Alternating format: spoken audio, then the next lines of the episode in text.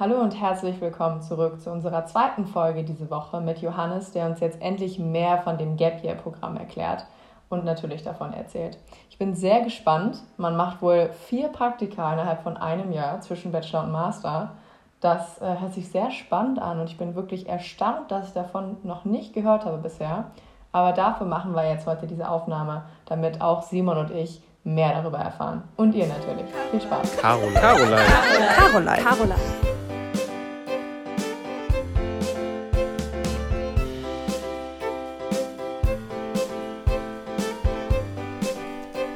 Ja, cool. Ähm, dann hören wir heute ein bisschen mehr über das Gap Year Programm. Ähm, Johannes, du bist ja jetzt dieses Jahr, ähm, machst du da quasi mit und machst deine vier Praktikas genau. hier, ich glaube, in Deutschland. Vielleicht stellst du uns das einmal ähm, grob am besten selber vor, bevor wieder zu viel ähm, gefährliches Halbwissen reinballern. ja, mache ich gerne. Ähm, also die Einleitung hat schon gesch gestimmt. ich kann da nur ein bisschen was ergänzen. Also das Programm, der offizielle Name heißt The Power of Four und ähm, ist, wie Giulietta schon meinte, ein, ein Gap Year-Programm zwischen Bachelor und Master ähm, von fünf Unternehmen dieses Mal. Ähm, das heißt, äh, wir haben fünf Unternehmen, die sich an diesem, äh, ja, an diesem Programm beteiligen und bei vier von diesen fünf Unternehmen macht man in, im Laufe eines Jahres ein Praktikum. Die Unternehmen, die da mitmachen, sind äh, die, die Telekom Inhouse-Beratung, Center for Strategic Projects, ähm, dann Procter Gamble, die sind dieses Jahr das erste Mal dabei, dann äh, Audi Consulting, der FC Bayern und äh, äh, Bain Company. Das sind so die fünf Unternehmen, äh, die da mitmachen. Die haben auch alle miteinander was zu tun. Das heißt, äh, Telekom, Procter Gamble, Audi sind alle Sponsoring-Partner vom FC Bayern. Das heißt, äh, die sind alle vernetzt, alles in verschiedene Industrien. Und genau, das ist so der Aufbau, wo ich jetzt dieses Jahr das Glück habe, mitmachen zu dürfen. Und bei welchen vier Firmen bist du? Ähm, ich habe, also das Programm startet immer im September und geht dann für, ich glaube, elf Monate. Und mein erster Einsatzort war bei der äh, Telekom in Bonn. Und jetzt gerade seit Anfang dieser Woche, also seit, seit dem 22. bin ich bei Procter Gamble in Frankfurt und danach geht es für mich weiter zum FC Bayern nach München und äh, zu Bain Company als letzte Station. Mega. Ähm, vielleicht gehen wir einfach so grob ähm, die, ähm, an unserem Podcast so durch, wie, wie du damals auch vorgegangen bist. Nämlich als erstes ähm, fängt man ja mal mit der Bewerbung an. Ähm, danach kommen meistens immer äh, Bewerbungsgespräche, wenn ich mich nicht in, richtig entsinne. Ähm, dann gibt es so, ähm, hier steht beispielsweise ähm, Start des Gap Year Programms, ähm, Kickoff und ganz am Ende auch ein Closing Event. Ich weiß nicht, ob es ähm, bei, ähm, bei dem Programm Unitech, was wir euch mal vorgestellt haben, waren das damals zu Wochen. Ich weiß nicht, wie das hier ist. Vielleicht ist das auch ähnlich. Vielleicht kannst du das ja gleich gerne mal vorstellen.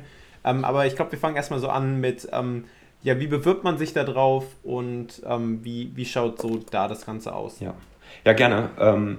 Genau, das ist vielleicht auch ein guter Punkt direkt. Also Bewerbungsfrist für das Programm ist tatsächlich der 5. Dezember. Das heißt, äh, wenn ich mich richtig erinnere, ist das äh, nächste Woche am, wann ist der 5.? Äh, Sonntag. Samstag. Sonntag ist das, okay. Sonntag, genau. Nee, ja. Doch, Sonntag, du hast recht. Also in der Woche, in der das jetzt rauskommt, genau. ihr hört das jetzt, es ist Donnerstag, ihr könnt euch direkt dran setzen, ihr habt noch drei Tage Zeit. Genau. Und, und Johannes gibt euch direkt die besten Tipps. genau. Nee, also Bewerbung ist, ich glaube, es steht auf der Webseite. Also natürlich Standard, Anschreiben, äh, Lebenslauf und Arbeitszeugnisse, alles, alles sowas. Und das muss man einfach nur einreichen. Ich glaube, man soll es an Anna Grün richten. Das ist die Ansprechpartnerin von Bain. Das ganze, der ganze Bewerbungsprozess läuft über Bain nämlich und äh, man muss sich zum Glück nicht bei jedem Unternehmen einzeln bewerben, sondern das ist eine äh, Sammelbewerbung über Bain und die ist am 5. Dezember nächsten Sonntag. Genau. Ähm, ich meine, man ähm, gibt dann auch vier Prioritäten ab, von welchen Firmen ähm, man da alle, ähm, welche Firmen man alle haben möchte, oder? Muss, musstest du Prioritäten angeben? Ähm, ich glaube, die Prioritäten kamen später. Ich glaube, das kommt erst, ah. Ähm, wenn man die Zusage hat oder vorher, aber noch nicht in der Bewerbung. Das heißt, Ähm, aber da ähm, informiert euch da am besten mal auf der Seite von Bain, die ist recht ausführlich, äh, was das angeht. Ähm, da sollte das drin stehen. Okay, top. Ähm, dann will ich dich aber da noch eine Frage zu stellen, nämlich von jemandem, der sich jetzt schon auf viele ähm, Dinge beworben hat. Ähm, was würdest du sagen, macht deinen, was macht einen guten Lebenslauf aus? Willst du da ein bisschen was zu sagen? Nämlich, ich habe das jetzt auch gemerkt, dadurch, dass ich das erste Mal jetzt ähm, für diesen Kongress, den ich mit begleiten durfte, musste ich ungefähr 200 Lebensläufe anschauen. Das war mal ganz sympathisch, weil davor hatte ich, kannte ich eigentlich nur meinen. So, das ja. heißt, ähm, man hatte schon mal ein paar Bewer äh, Lebensläufe gesehen und hat dann schon mal so gesehen, boah, das findet man cool und das findet man nicht so cool. Was findest du an Lebensläufen gut und was sollte da draufstehen, außer quasi, yo, ähm, da studiere ich und äh, da war ich auf der Schule? Ja, ich glaube, Lebenslauf ist, ist wirklich der wichtigste Punkt einer Bewerbung. Vor allem wenn man Richtung Beratung geht, das habe ich oft als Feedback bekommen von den Recruitern, dass die einfach, es bewerben sich so viele Leute, so viele smarte Leute, die haben nicht die Zeit, jedes Anschreiben sich anzugucken, sondern die gucken sich meistens den Lebenslauf an. Und ähm, glaube ich, da ist auch schon das Geheimnis, dass du wirklich einen übersichtlichen Lebenslauf hast, dass du die, die Recruiterin innerhalb von, wenn sie eine Minute, zwei Minuten Zeit hat, die wichtigsten Punkte sieht dass sie genau weiß, wo sie hingucken muss, beziehungsweise durch dich auch genau dahin gelenkt wird, wo sie hingucken soll. Ähm, deswegen Übersichtlichkeit, Knappheit, ähm, aber auch das Layout ist genauso wichtig. Also dass man das, äh, dass es schön anzuschauen ist und übersichtlich ist. Ich glaube, das sind so die, die Kern, Kernpunkte, die ich bei meinem Lebenslauf auch habe. Ähm, ob das jetzt die richtigen sind, weiß ich nicht, aber für mich ist das, äh, sind das die Punkte. Ja, top. Ich glaube, ähm, das kann ich so bestätigen. Ich finde auch äh, richtig wichtig, was du gesagt hast, dass mit diesen zwei Minuten, wenn das ein Recruiter anschaut, ähm, bei Exolution haben wir ja auch beispielsweise einen Bewerbungsprozess und ähm, da bin ich in HR und das heißt, ich durfte das jetzt auch letztens mitmachen. Ähm, das heißt, du hast richtig viel Bewerbungen und musst die halt anschauen und da hast du halt gar nicht die Zeit für alles in der Tiefe genau zu hinterfragen und was meint der womit. Deswegen ist halt dieses ähm, halt von euch wichtig, dass ihr halt den Recruiter da richtig gut durchführt, dass er halt wirklich in richtig kurzer Zeit alles Wichtige über euch erfährt und einen richtig guten Eindruck bekommt. Das ähm, ist, glaube ich, richtig wichtig, was du da gesagt hast. Ich glaube, ein guter Punkt ist auch noch, das zu ergänzen, zu individualisieren. Das heißt, Bane, Farbe rot, mal alles, was ich mit Farben gemacht habe, ist rot. Wenn ich mich jetzt woanders bewerbe, passe ich das natürlich an. Das heißt, man hat da beim Recruiter, löst da unterbewusst äh, ein bisschen so Gefühle auf, man kennt, erkennt es wieder, es ist jetzt kein Standardlebenslauf und das ist für die auch wichtig, dass man, dass die erkennen, okay, das ist jetzt nicht der Lebenslauf, den ich an 80 Beratungen geschickt habe, sondern das ist, ich habe mir da Zeit genommen und äh, den angepasst. Genau. Ah, krass. Darüber habe ich mir noch nie Gedanken ich gemacht. Ich benutze zum Beispiel das in meiner Bewerbung viel Punkt. Blau und das ist dann so sehr nah an dem RWTH-Blau, ähm, weil ich bisher dachte, hm, aber es ist natürlich auch quasi die gleiche Psychologie, weil mir die RWTH und die Farbe der RWTH bekannt vorkommt, bei anderen Personen ja. vielleicht nicht. Insofern ist das gar nicht so schlecht, was du gerade gesagt hast. Ja. Krass. Das ist richtig gut, das merke ich mir. Da wird auf jeden Fall erstmal der Lebenslauf die Farbe angepasst jetzt bei mir. Da ist auch kein Aufwand, also es geht ja. recht, recht schnell und ja, wenn es die Wirkung erzielt, die sie, die sie soll, dann lohnt es sich auf jeden Fall. Wenn man jetzt. Top. Also ihr habt eure Farbe. Also nee, Mach du. Ich würde sagen, wenn du jetzt deinen äh, Lebenslauf erfolgreich farblich angepasst hast und auch deine Bewerbung im Fall natürlich erfolgreich war, was ist dann der nächste Schritt? Gibt es ein Vorstellungsgespräch oder gibt es eine Art zweite Runde, wo du irgendwas einreichen musst? ähm, tatsächlich bekommt man recht schnell nach Bewerbungseingang ein, eine E-Mail, dass man, äh, wo sich bedankt wird für die, für die Bewerbung und man soll doch bitte einen äh, Pymetrics-Test machen. Das ist so ein, so ein Test, den äh, ja, Beratung gerne machen. Die sind alle ein bisschen unterschiedlich, aber das sind solche Tests, wo, wo man sich anmeldet, dann geht er eine halbe Stunde und ähm, am Ende kriegt man ein Ergebnis, wo man selber nichts mit anfangen kann. Ähm, und dann geht es erst in, in, in das Interview. Und bei, bei Bane ist das eben der Pymetrics-Test. Dort ähm, ja, werden die Charakterzüge in spielerischer Weise äh, versucht ähm, herauszufinden. Das heißt, ist man engagiert? Ist man fair? Ist man, ähm, äh, arbeitet man gern? Ist man erfolgsorientiert? Das sind solche äh, Charakterzüge, die dann da gelistet werden von, ich glaube, ich, weiß es nicht mehr genau, ich glaube irgendwie zehn Stück und dann wird das gerankt und ähm, das macht man durch so kleine Spiele. Das heißt, äh, ja, man muss ganz oft irgendwie einen Luftballon aufpumpen mit einer Leertaste und irgendwann explodiert der und für jeden Luftballon kriegst du 5 Cent und der darf halt nicht explodieren und dann damit können die halt wissen, okay, wie Risiko, äh, mhm. wie, wie, wie stark gehst du gerne Risiko ein ähm, und das fand ich ganz witzig, dass das erwartet euch auf jeden Fall relativ schnell. Ähm, ihr kriegt dann auch das Ergebnis, was eure Charakterzüge sind. Ähm, aber das war es dann auch. Und ihr kriegt dann erst, glaube ich, wirklich Ende Januar eine Rückmeldung zur Bewerbung oder Ende, Mitte, Ende Januar und werdet da dann ähm, zu einem ja, äh, Recruiting-Tag eingeladen. Das ist bei Beratung oft so, dass das nicht mehrere Tage sind, sondern es ist ein Tag, wo man dann für mehrere Stunden mehrere Interviews hat. Und der war für mich, glaube ich, oder beziehungsweise dieses Jahr ist ja Ende März. Das heißt dann nochmal ähm, zwei Monate danach. Und Genau, zwischendurch kriegt man dann aber auch noch ein Online-Case-Interview-Training, wo die dich so ein bisschen darauf vorbereiten, wo, worauf die achten bei den, bei den Recruiting-Tagen und dich auf so ein Case vorbereiten, dass du da nicht komplett äh, auf dich allein gestellt bist. Genau, und dann sind die Recruiting-Tage und dort hast du im, im Falle von Bain ähm, war das so, dass du am Anfang ein Interview hast, wo die so ein bisschen dein deine Motivation hinterfragen, ein bisschen über deinen Lebenslauf gehen, aber auch äh, so den Personal Fit, der ist in der Beratung ja ganz wichtig, ähm, testen. Also das heißt, ob, ob du in die Beratung passt, ob du mit den Leuten zusammenarbeiten kannst. Und die anderen zwei Interviews sind dann äh, Case-Interviews, das heißt, da hast du dann andere Berater, die mit dir so, ein, so einen typischen Berater-Case durchgehen. Und genau, das war dann so der Recruiting-Tag. Und das Besondere vielleicht noch zu ergänzen bei diesem Programm ist, dass der Prozess ist der Bain-Prozess. Das heißt, äh, dass durch diesen Prozess läuft man immer bei Bain. Ähm, nur speziell in diesem Fall sitzen immer noch einer von den Firmenvertretern mit da drin, weil die natürlich auch entscheiden können, wer letzten Endes jetzt bei dem Programm mitmacht und wer nicht. Genau, und das ist, glaube ich, so ein bisschen besonders bei dem Programm. Ah, krass. Das heißt, für alle, für jede Firma, für die man sich quasi bewerben kann, ist das quasi einmal dieser selbe, dieses selbe Interview und ähm, hauptsächlich ist das von ähm, dem Bain-Interview Leitfaden geprägt, aber es kommen halt auch immer aus den anderen Firmen immer noch mal Leute da rein, die sich das auch mit anschauen. Genau, okay, genau. Cool. So war das im letzten Jahr. Also wie das jetzt ist, weiß ich nicht, aber ich denke mal, es wird, wird ähnlich sein. Okay, das heißt, dann ähm, bekommst du Feedback, ob es geklappt hat oder nicht, denke ich. Bei dir hat es geklappt und dann ging es mit dir ähm, los. Ähm, als nächstes steht Kickoff hier. Ähm, was ist das? Auf was kann man sich da freuen? Genau, also man kriegt die Rückmeldung, glaube ich, relativ schnell, also zwei Tage später oder sowas. Das heißt, man kann sich dann ab Ende März äh, freuen. Das, der Kickoff geht äh, im September los. Das heißt, man hat noch gut ein halbes Jahr, um sich äh, zu freuen und die ganzen Verträge zu, entgegenzunehmen und zu unterschreiben.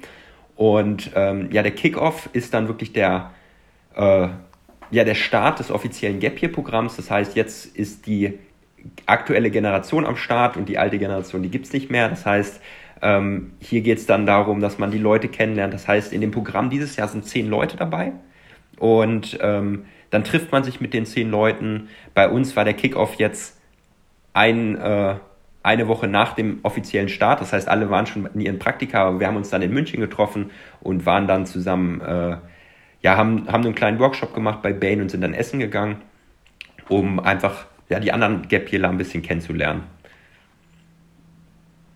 Und ähm, da, also das stelle ich mir allein schon wieder richtig cool vor. Also ich bin großer Fan von Programmen, wo man halt einfach mit motivierten Leuten immer zusammenkommt, ähm, aus ganz unterschiedlichen Städten. Ich denke, jeder hat einen anderen Hintergrund. Ich glaube nicht, dass das alles Wirtschaftsingenieure sind. ähm, deswegen, das liebe ich immer an so Programmen, dass du halt einfach mit richtig motivierten Leuten aus komplett unterschiedlichen Städten zusammenkommst, die alle so dasselbe durchmachen. Und die sind alle aber in unterschiedlichen Büros jetzt, oder? Oder bist du mit denselben Leuten in manchen Büros? Nee, genau. Also die, der Aufbau ist so, dass ich glaube, dieses Jahr jeder, also sind fünf Unternehmen, zehn Leute, das heißt, wir haben zwei Leute pro, pro Unternehmen zur selben Zeit.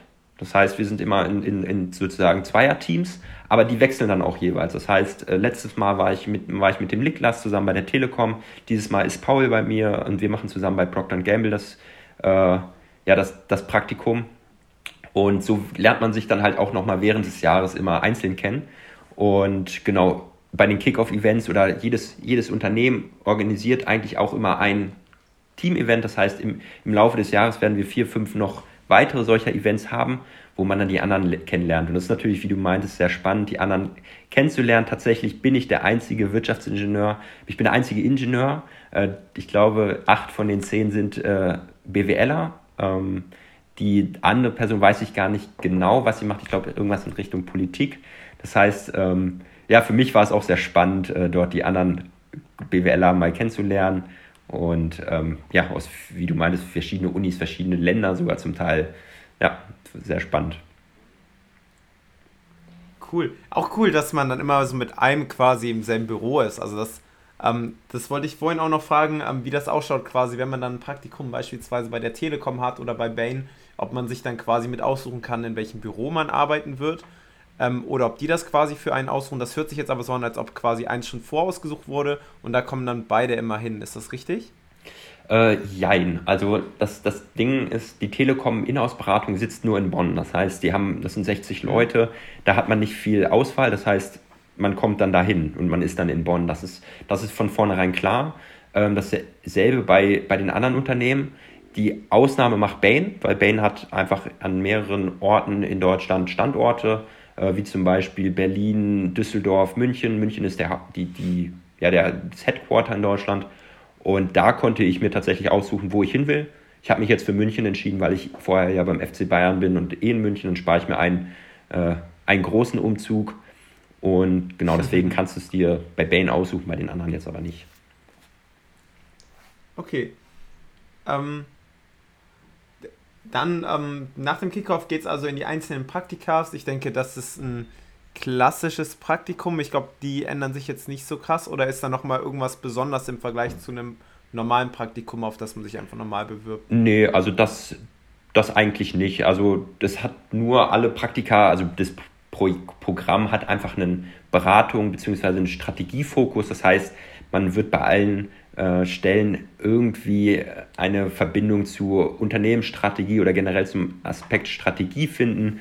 Und ähm, bei allen, bis auf PNG, hat das halt einen, äh, ja, ist das eine Beratungsarbeit. Das heißt, du bist in der Beratung und genau, das haben alle ähnlich, aber wie du sagst, das sind jetzt Standardpraktika. Das heißt, da kommt man auch mit normaler Bewerbung an die einzelnen Praktika hin.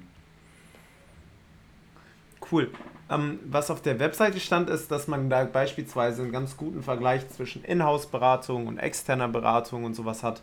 Ähm, du bist ja jetzt ähm, im zweiten Praktikum gerade und da noch relativ am Anfang. Mhm. Ähm, ich glaube, so viel kann man da noch nicht ähm, vergleichen, sagen. Ähm, falls doch, gerne jetzt schon und falls nicht, lade ich dich einfach bald nochmal ein, wenn du fertig bist. genau, also wie, wie, du schon richtig sagst, also ich habe die Inhouse-Beratung schon kennengelernt bei der Telekom und war wirklich ein großer Fan, also war echt begeistert, hat echt super viel Spaß gemacht. Ähm, allerdings externe Beratung ist bei mir Pain, das ist die letzte Station, das heißt, da kann ich den Vergleich kann ich jetzt noch nicht so bringen. Ich kann nur sagen, Inhouse-Beratung hat mir wirklich viel Spaß gemacht und kann ich wirklich auch nur jedem empfehlen, da mal reinzugucken. Aber über den Vergleich und, und meine anderen Praktika kann, kann ich gerne nochmal später berichten, ähm, wenn ich die dann auch durchlebt habe. Du musst aber schon einen Bachelorabschluss dafür haben für die Bewerbung auch, oder? Oder kann man das auch als Pflichtpraktikum sich anerkennen lassen dann? Nee, genau, weil du bist, du bist Gap Yearler, das heißt, das ist äh, wirklich, du musst einen Bachelorabschluss haben. Ähm, ich habe meinen Bachelor im März gemacht, das heißt, ich habe jetzt auch schon äh, sozusagen mit dem Master angefangen jetzt hier in Aachen, aber Pflicht ist, dass du wirklich einen Bachelor hast und genau. Dann bist du jetzt aber auch noch immatrikuliert in der Zeit, oder? Du hast dich dafür nicht exmatrikuliert. Nee, ich, ich habe das nicht gemacht, weil in Aachen kannst du ja ganz gut das mit den Urlaubssemestern ja. wegmachen. Ich weiß aber, ähm, es sind relativ viele von der WHU dabei. Ich glaube, tatsächlich fünf von den zehn Leuten kommen von der WHU. ähm, und die haben sich jetzt nicht nochmal eingeschrieben für das, für das halbe Jahr. Ähm, ist, ja, ist ja auch äh, verständlich, ist wahrscheinlich ein bisschen teuer. Aber genau, ich bin eingeschrieben. Gut, das stimmt. Das Kennst du dann schon die WHU-Songs? nee. Die WHUler haben ganz wilde ähm, Gesänge immer. Also es gibt ja, ähm, also es gibt die European Business School, ähm, das ist eine Privatuni, äh, auch Abkürzung Apps. Und die WHU weiß ich gar nicht, für was das steht. Ähm, aber das sind ähm, zwei Privatunis und die konkurrieren immer so ein bisschen gegeneinander und dann haben die immer so wilde, wilde Gesänge. Das erinnert so ein bisschen an, an Internatleben da ähm, und so ähm, ja, verfeindete Internate, das ist ganz witzig eigentlich. Da muss ich, muss ich mal die, die Leute darauf ansprechen, ob die mir mal das äh, vorsingen wollen.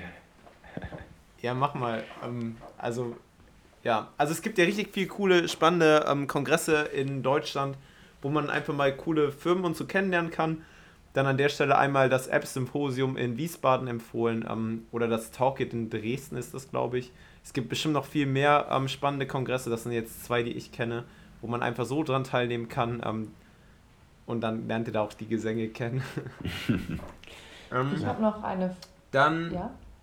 Ah, nee, mach du erst Gietta und dann mache ähm, ich danach mal Ich wollte gerne jetzt noch zu deinem Praktikumsjahr fragen. Es ist ja aktuell immer noch eine Pandemie in dieser Welt. Und ähm, ob du einschätzen kannst oder uns sagen kannst, inwiefern du glaubst, dass sich dein Praktikumsjahr durch Corona jetzt von einem in einen Anführungszeichen normalem Praktikumsjahr unterscheidet. Ja, also ich glaube, ein großes, großer Unterschied zwischen Praktik normalen Praktikumsjahr und diesem macht es jetzt nicht. Es kommt, es kommt immer auf das Unternehmen drauf an, wie, wie die mit Corona umgehen, wo die auch sitzen. Das ist ja natürlich dann auch immer unterschiedlich, wie da die Inzidenzen sind. Ähm, ich weiß nur, dass ich froh bin, dass ich das dieses Jahr mache. Ich glaube, letztes Jahr war sehr viel mehr Homeoffice bei den Leuten. Und dieses Jahr habe ich, hab ich schon die Chance, bei Telekom war ich eigentlich jeden Tag im Büro, die meisten Leute auch. Man hatte natürlich gewissermaßen ein paar Einschränkungen, aber die waren okay. Jetzt bei Procter Gamble merkt man jetzt, wo die Inzidenzen wieder hochgehen, ähm, ja, das Büro wird schon leerer, ähm, aber man hat trotzdem noch die Chancen hinzugehen und da bin ich auch ein großer Fan von, weil das eine sind die Aufgaben, die man natürlich kennenlernt, aber eigentlich ist es ja viel spannender, wenn ich jetzt vier Unternehmen kennenlerne, auch die Unternehmenskultur zu, mhm. kennenzulernen. Das ist halt einfach so, dass man das besser kennenlernt, wenn man sich live vor Ort sieht und mit den Leuten auch mal einen Kaffee trinken gehen kann. Und genau, das ist, deswegen hoffe ich, dass ich einfach äh, ja, die nächsten Praktika auch immer noch äh, vor Ort sein darf. Wann geht es für dich nach München?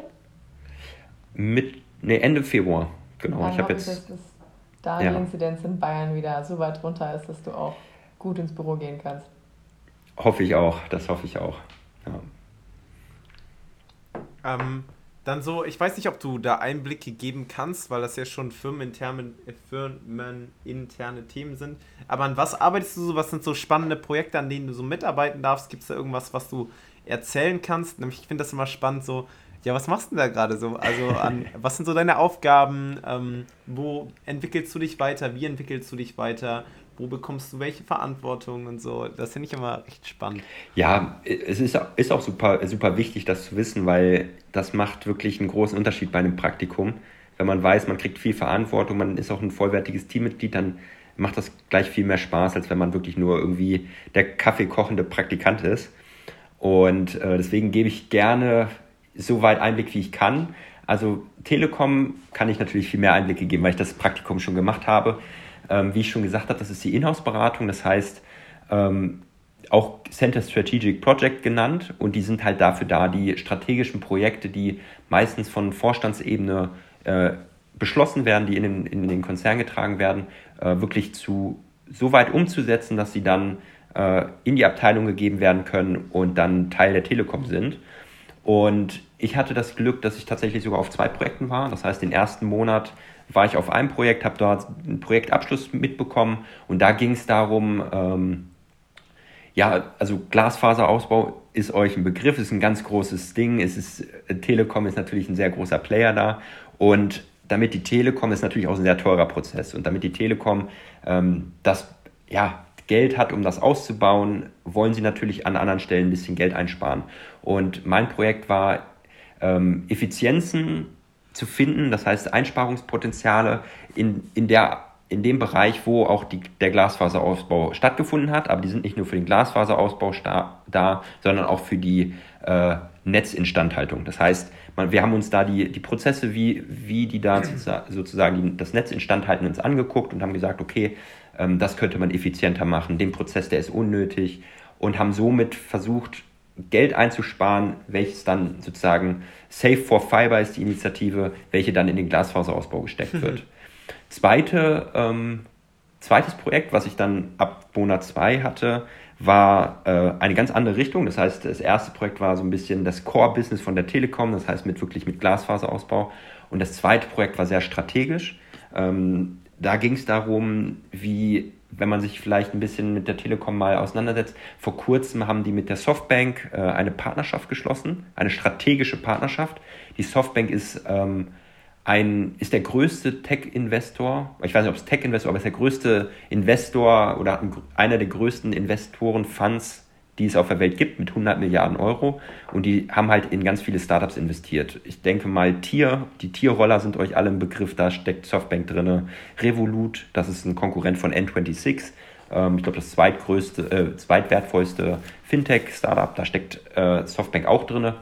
Und jetzt ist diese strategische Partnerschaft, war das Ziel, äh, ja, diese Portfolio-Unternehmen äh, von dem Softbank irgendwie in den Telekom-Kontext einzubinden. Und ähm, genau, darum ging es jetzt so. Das heißt, ich war dabei, um einfach mal mit den Startups Workshops abzuhalten, wie so eine Kooperation aussehen könnte. Kurzfristig, langfristig, mittelfristig. Und es war auch super, super spannend, ein super relevantes, spannendes, aktuelles Thema. Und ja, als Praktikant bei der Telekom war ich wirklich ein ganz normales Teammitglied. Also ich war nicht ein Praktikant, sondern ich habe vom Kunden präsentiert, ich habe äh, sehr ähnliche Aufgaben gemacht wie ein ganz normaler äh, Berater da. Und das, das hat auch dazu geführt, dass es wirklich sehr viel Spaß gemacht hat.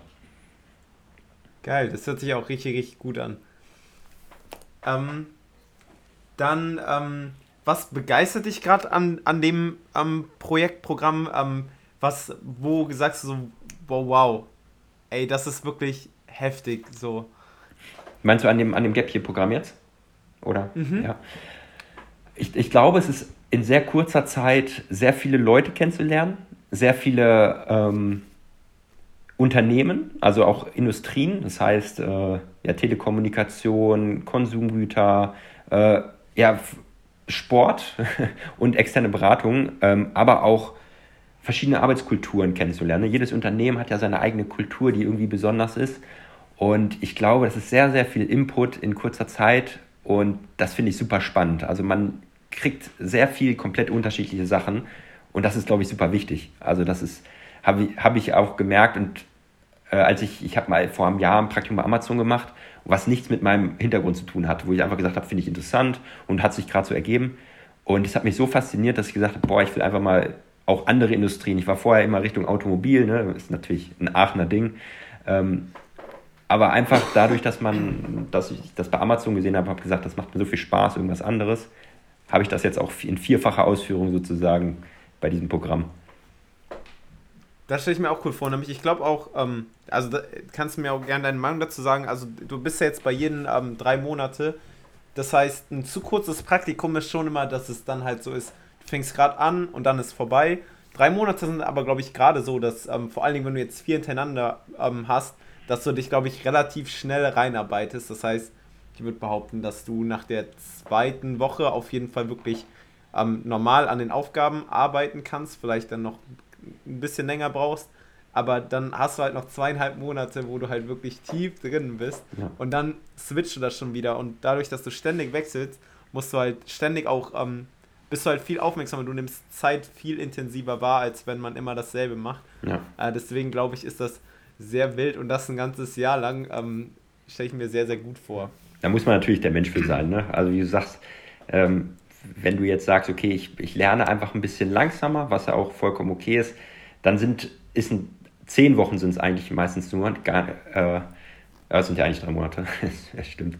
Äh, dann ist das vielleicht, dann sagt man, okay, dann mach lieber ein sechs Monate Praktikum. Das heißt, du musst auch der Typ dafür sein, dass du, du musst ein bisschen, äh, du musst offen sein für Neues, damit du einfach so, so viel sehen kannst, wie, du, wie es geht, weil sonst, wie du meinst, dann bist du gerade drin und dann geht es schon weiter. Dann ist das ja auch für dich nicht cool. Und deswegen muss man natürlich selber für sich wissen, ob bin ich der Typ dafür. Und ja, aber wenn du der Typ bist, dann macht es auf jeden Fall Spaß. Und was ich auch richtig cool fand, war das, was du gerade gesagt hattest, ähm, dass du neue Bereiche kennenlernen willst. da, nachdem du halt quasi bei Amazon dein Praktikum gemacht hast, was gar nicht so mit deinem Hintergrund zu tun hat. Ähm, das finde ich auch richtig, richtig cool, ähm, diese Aussage und stehe ich auch so hinter. Ähm, oder, oder für mich persönlich finde ich das richtig cool, ähm, deswegen finde ich das sehr, sehr sympathisch. Ähm, was hast du bei Amazon damals gemacht? Ähm, da war ich ein Operations Intern, das heißt, ich war in München-Gladbach im Logistikzentrum. Das heißt, die äh, Pakete, wenn ihr bei Amazon bestellt, dann steht da meistens so ein Kürzel drauf. Und wenn da DUS 4 drauf steht, dann äh, kommt das aus dem Lager. Das heißt, da war ich jetzt nicht irgendwie in der Entwicklung, sondern ich war wirklich äh, vor Ort und war da zuständig, um neue ähm, Prozesse zu implementieren. Das heißt, das ist ja ein hochautomatisierter, hocheffizienter äh, Prozess, der dahinter steht. Und da gibt es natürlich trotzdem noch äh, Raum zur Verbesserung und ich war dafür da, ähm, sozusagen einen Prozess für 400 Mitarbeiter sozusagen einzu, äh, zu implementieren und die darauf sozusagen zu schulen, Schwachstellen zu finden. Und das hat mir super viel Spaß gemacht, wo ich dann gesagt habe, ich will andere Bereiche, ich will noch mehr Bereiche kennenlernen. Ähm, ja. Cool. Danke auch für den Einblick, Giulietta. Ja, ich habe noch mal eine Frage zu deinen aktuellen Praktika. Und zwar wollte ich eigentlich noch mal nach den Begrifflichkeiten fragen, die du benutzt hast. Und zwar hast du jetzt viel von interner und externer Beratung gesprochen und die interne hast du auch schon so ein bisschen umrissen.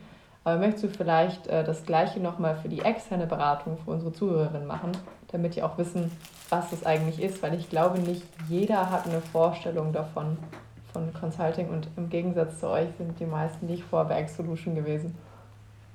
Ja, ja das, da, das stimmt. Äh, kann sein, dass ich hier ein paar Begriffe genannt habe, wo Leute nicht, äh, nicht viel mit anfangen können. Deswegen ist das, glaube ich, ein guter Punkt. Ähm, aber wenn ihr euch für Beratung interessiert, ist, glaube ich, äh, Exelution eine gute Anlaufstelle, um da viel zu lernen. Das habe ich auch wirklich gemerkt, jetzt nicht um Werbung für Exelution zu machen. Bewerbungsphase ist, glaube ich, auch schon vorbei. Ähm, aber die Arbeit ähnelt sich schon sehr, sehr stark mit dem, was ich bei der Telekom gesehen habe, was mich wirklich verwundert hat. Das heißt, wenn ihr Beratungserfahrung sammeln wollt, ist, glaube ich, Exclusion ein guter Schritt, um das mal zu challengen. Ähm, genau, und externe Beratung, wie du sagst, ist, also Inhouse-Beratung ist dafür da, intern die Projekte zu lösen. Das heißt, man hat dann ganz andere Zusammenarbeit. Man ist immer ein Kollege, ähm, aber eine externe Beratung da geht es vor allem darum, dass, ähm, dass man von ja, anderen Unternehmen als Externer herangezogen wird, Probleme zu lösen. Das heißt, man hat, ist ein Projektgeschäft, das heißt, man ist auf ein Projekt gestafft und ähm, geht dann immer zu den Kunden hin. Das heißt, oft, was man hört, lange Arbeitsstunden, man ist oft nicht zu Hause, liegt einfach daran, dass man ja, als Externer eingekauft wird. Das heißt, die Kunden zahlen viel Geld für dich, das heißt, die verlangen meistens auch viel von dir und äh, du musst meistens vor Ort sein, das heißt, du fliegst Montag hin, Donnerstag zurück und hast dann Freitag einen Office-Tag. Ähm, genau, so das ist so externe Beratung. Ich finde es spannend, will es gerne mal reingucken und deswegen mache ich auch das Praktikum, ob das wirklich was für mich ist. Ähm, ja. Wo ist dein externes dann. Beratungspraktikum? Genau, das ist bei Bain, Bain Company, heißen die. Ähm, also wenn man in, in der Beratungsbranche drin ist, ist das auf jeden Fall, ein, kennt man die, das ist eine relativ große Beratung, ähm, die, ja, die machen eigentlich alles. Also das ist jetzt keine Boutique-Beratung, Boutique-Beratung, die spezialisieren sich meistens auf einen Bereich, aber Bain wie McKinsey, McKinsey kennt man wahrscheinlich eher, ähm, die machen wirklich eigentlich alles und ähm, genau, da, da bin ich dann jetzt für, für drei Monate, um das mal kennenzulernen. Und, und das dann von München aus, richtig? Glaubst du dann auch, dass du, genau, wenn du sagst, man also fliegt viel hin, dass du dann auch Mein Standort ist in München, aber ähm, ob ich jetzt beim Kunden bin und da reise, weiß ich jetzt nicht. Ja, dann müssen wir dich auf jeden Fall nochmal einladen und nochmal ähm, dann abhorchen, wie das so war. Ähm, ich habe jetzt von meiner Seite noch eine letzte finale Frage, bevor ich dich von meiner Seite auf jeden Fall ähm, ja, ähm, dein dein Soll als erfüllt von meiner Seite abstempel. Nämlich, ähm, das hatte ich vorhin auch einmal ganz kurz angeschnitten, du musst ja jetzt gerade echt viel umziehen, dadurch, dass du halt vier unterschiedliche Standorte hast oder bei dir jetzt dann drei. Ähm, wie ziehst du um? Hast du so Umzugstipps? Du ähm, lebst ja bestimmt jetzt gerade dann echt mit so einem Minimum, weil du halt die ganze Zeit umziehen musst. Ähm, wie ist das so? Ähm, vielleicht ein kurzer Einblick, vielleicht ein, zwei Tipps, falls du da irgendwas zu hast. Ich gerne. Ja, also ich habe das optimiert. Also ich habe ein Polo voll Klamotten und Sachen bei mir im Zimmer stehen. Also ich, weil ich will ja nicht mehrmals hin und her pendeln. Ich habe ein Polo und ähm, deswegen, es passt eigentlich alles so in, in mein Polo rein. Und alles, was ich nicht brauche, das steht bei mir in der Heimat in Hannover für das Jahr. Und äh, deswegen, ich habe das jetzt auch wieder gemerkt im Umzug nach Frankfurt, da werde ich nochmal was rausnehmen, weil manches stand jetzt nur zwei Monate rum. Ich glaube, deswegen werde ich ganz am Ende in München sehr optimiert sein und wirklich nur mit dem leben, was ich auch brauche. Ähm, aber sonst, ja, WG gesucht ist, glaube ich, rettet einem den Arsch. Äh, da kann man sehr schnell, sehr spontan äh, Wohnungen auch finden, was bei dem Gap hier auf jeden Fall von Vorteil ist. Und ja, aber ich denke genau. mal, du suchst dann, dann möblierte ähm, Zimmer, oder? Oder genau, stehst du auf eine genau. Luftmatratze?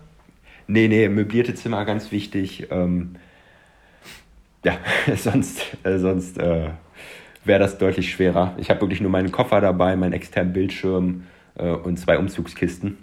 Und das ist, wovon ich lebe. Aber das reicht eigentlich auch. Also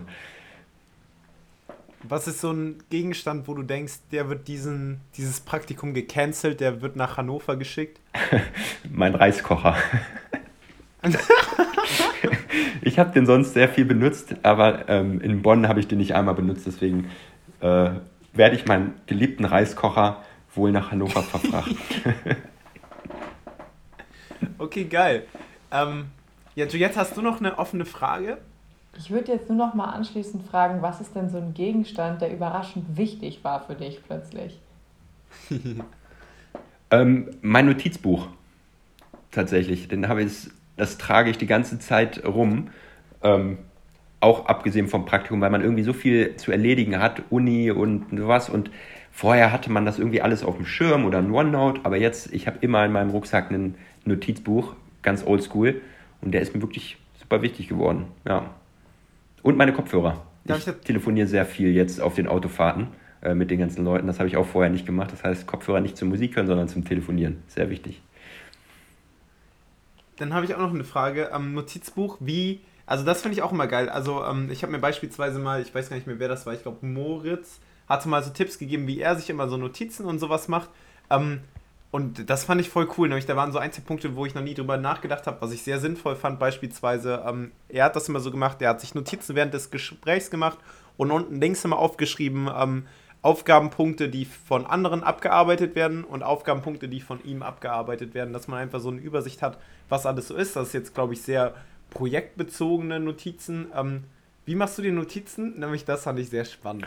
Ähm, ja, tatsächlich bin ich äh, sehr, sehr unstrukturierter Notizenmacher. Ähm, ich habe ein OneNote, das ich heißt, ich übertrage das alles in OneNote. Im OneNote bin ich sehr äh, strukturiert. Ähm, das heißt, ich brauche mein Notizbuch wirklich nur, um spontan was aufzuschreiben. Und das sieht sehr chaotisch aus, nicht schön. Ähm, deswegen ist es so wichtig. Deswegen, ich bin nicht so strukturiert, dass ich sofort, wenn ich eine Idee habe, das direkt aufstrukturiere, sondern Hauptsache es steht irgendwo. Und wenn ich eine ruhige Minute habe, dann äh, strukturiere ich das, aber dann meistens in OneNote. Ähm, aber wie du schon sagtest, die, diese Art und Weise, Notiz zu machen, wie Moritz das hatte, ist äh, eine sehr gute Sache, das ich auch beim Praktikum immer habe. Das heißt, immer ein Feld mit To-Dos für andere, meine To-Dos. Und ähm, das mache ich tatsächlich bei, bei den Projektarbeiten immer. Damit man ganz am Ende nochmal schön zusammenfassen kann, was die anderen tun müssen, was ich tun muss. Und das, das ist sehr strukturiert. Ja. Okay, dann ähm, wollen wir dir jetzt noch die Möglichkeit geben, falls du noch irgendwas sagen möchtest, auf was wir jetzt nicht mit Fragen ähm, hingewiesen hatten. Ähm, wenn du noch irgendwas sagen möchtest, richtig, richtig gerne. Ansonsten ist der Soll von unserer Seite auf jeden Fall erfüllt. Ähm, ja, so spontan fällt mir nichts ein. Nur, dass ich, ich kann es nochmal betonen, dass das Praktikum, also dieses Jahr mir sehr, sehr viel Spaß macht, viele coole Leute und ich es auf jeden Fall nur empfehlen kann, sich einfach mal zu bewerben.